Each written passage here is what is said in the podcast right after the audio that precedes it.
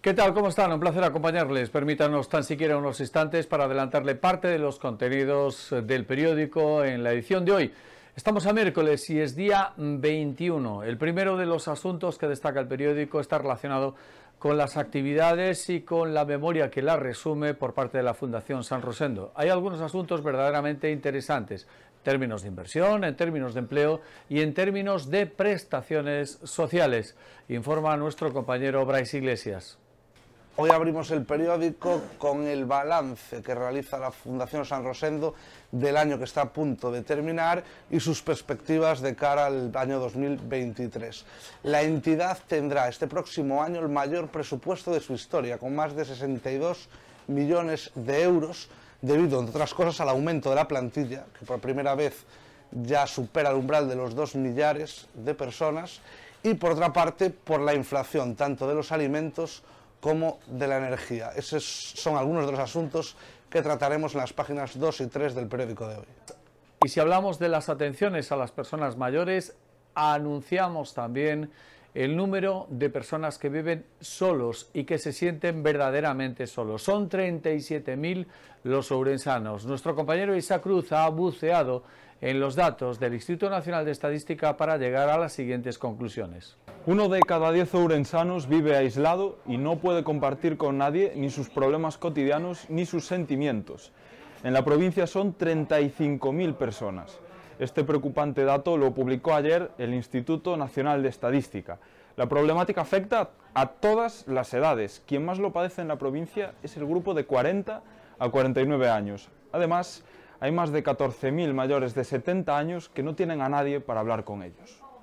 Nuevas interpretaciones judiciales sobre la famosa y polémica ley del solo sí es sí. Hay nuevos datos en este sentido y consecuencias aquí en Ourense.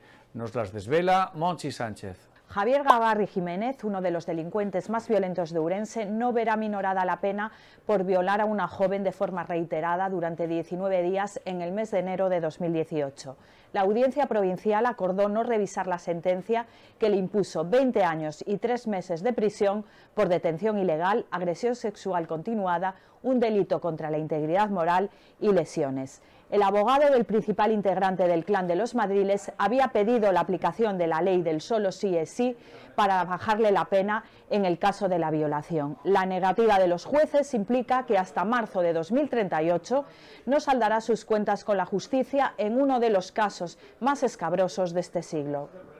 Lluvias importantes en las últimas jornadas, tanto es así que la sequía queda atrás, muy atrás diríamos, a juzgar por lo caudalosos que bajan los ríos y los arroyos.